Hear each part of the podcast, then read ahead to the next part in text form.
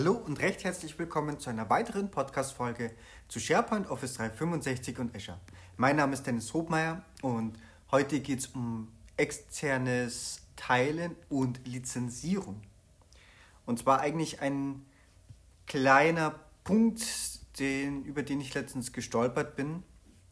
Ähm, grundsätzlich ist ja das externe Zusammenarbeiten mit SharePoint oder mit Teams auch seit Jahren das Einstiegsszenario Nummer eins, weil es natürlich zum einen besonders attraktiv ist, ähm, diese Daten in die Cloud zu geben, weil sie eh rausgehen.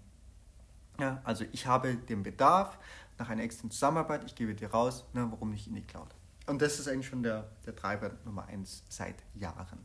So. Ähm, das zweite ist, es ist auch so einfach wie noch nie und auch viel einfacher als On-Premise. Jetzt habe ich ja gesagt, ne, wir haben ein Lizenzierungsthema. Es kommt jetzt also darauf an, wie und wo ich freigebe. Grundsätzlich ist es nämlich mal so, dass ich unlimitierte externe Benutzer einladen kann äh, für meine Zusammenarbeit. Also nehmen wir mal an, ich habe ein Projekt. Ich baue ein Auto. Ah, so. Wahrscheinlich wird dafür eine SharePoint-Seite nicht reichen, aber äh, es geht eigentlich mal ums Prozedere. Also ich habe eine SharePoint-Seite, eine, eine, eine SharePoint-Site Collection, beziehungsweise es kann auch ein Microsoft Teams sein. So, und jetzt kommt nämlich schon äh, der Punkt, äh, wie ich einlade. Es gibt grundsätzlich mal vier unterschiedliche Möglichkeiten. Also ich habe mal äh, einfach nur den nackten SharePoint, ne? also ohne, ohne irgendwas, ähm, was im Prinzip auch grundsätzlich noch im, auch das UI spielt keine Rolle. Das könnte ein Classic UI sein, das könnte Modern UI sein. Der Sharing-Dialog ist eh immer gleich. Ähm, spielt also auch keine Rolle, ob ich das im Windows Explorer freigebe, über eine Library, die ich synchronisiert habe oder direkt im Browser. Auch das, das ist, ident das ist identisch. Ähm, so, die Unterschiede kommen rein, wo ich freigebe. Also erster Punkt ist SharePoint Online und OneDrive. Das ist mal so dieser erste Sharing-Dialog.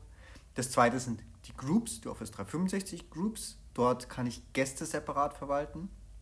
Microsoft Teams ist eigentlich die dritte Variante. Dort kann ich, wenn ich es denn darf, auch externe Gäste einladen. Ähm, das ist, ich würde sogar behaupten, die engste Art der Zusammenarbeit in Office 365, weil ich nämlich nicht nur Dateien austauschen kann, sondern auch Nachrichten. Ihr könnt auch chatten, man kann auch den Planner mit integrieren. Also das ist wirklich, ähm, das habe ich gerade in ein paar Szenarien, wo ich als Consultant in externen Tenants arbeite und mich darüber austausche. Funktioniert wunderbar. Und die dritte Variante ist ähm, Azure Active Directory Guest Access und ähm, Enterprise Applications, die eben Azure Active Directory verwenden. So, und jetzt kommt nämlich die äh, zwei Lizenzthemen. Also, Nummer eins: externe Gäste sind alle, über die ich keine Unternehmensbeteiligung verfüge. Also sprich, wenn ich jetzt ähm, ein Unternehmen bin und habe gerade ein, oder habe eine, ein anderes Unternehmen gekauft, dann kann ich die nicht als Gäste behandeln. Auch wenn sie nicht in meinem Tenant sind. Ähm, ich kann sie zwar vielleicht technisch dann erstmal so behandeln und auch als Gäste einladen, das würde technisch funktionieren, aber Microsoft sagt, ich brauche dafür dann eine Lizenz, sofern ich äh, ein, daran an dem Unternehmen beteiligt bin und äh, das zum Unternehmenskonzern letztendlich gehört. Die zweite Sache ist, das ist eigentlich aber die viel äh, häufigere Variante.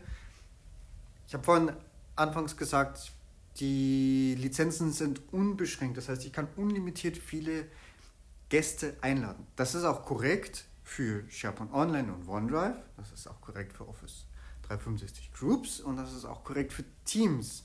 Nicht aber für Azure Active Directory Gäste und B2B äh, Enterprise Applikationen.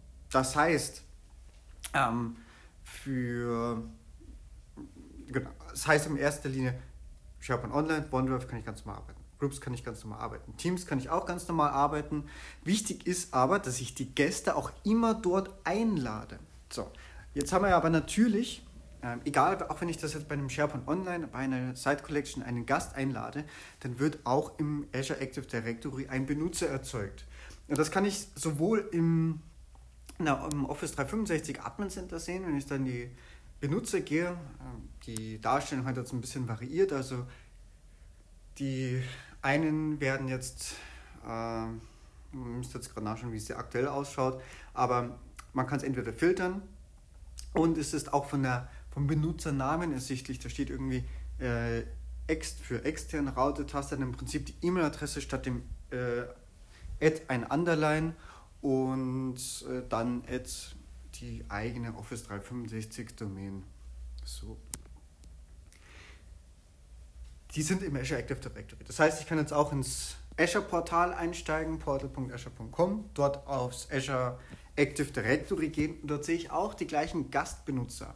Theoretisch könnte ich ja die Gastbenutzer auch darüber einladen und die dann anschließend ähm, auf SharePoint berechtigen. Aber wenn ich es so rum mache, dann müsste ich, äh, dann ist es lizenztechnisch wiederum anders, weil ich dann äh, in dieses Azure AD B2B reinfalle. Und bei Azure ähm, Active Directory B2B, ähm, sagt Microsoft, ich muss mindestens eine Azure AD Premium Lizenz verfügen, um fünf Gäste einladen zu dürfen. So, wenn ich jetzt also äh, ja, einfach ganz äh, kann man sich dann durchkalkulieren. So. Und daher ist es einfach ganz wichtig, dass ich immer richtig einsteige, dass ich, wenn diese unlimitierten Lizenzen nutzen zu können, dass ich da einfach immer über SharePoint Online einlade, über Groups einlade und über Teams einlade.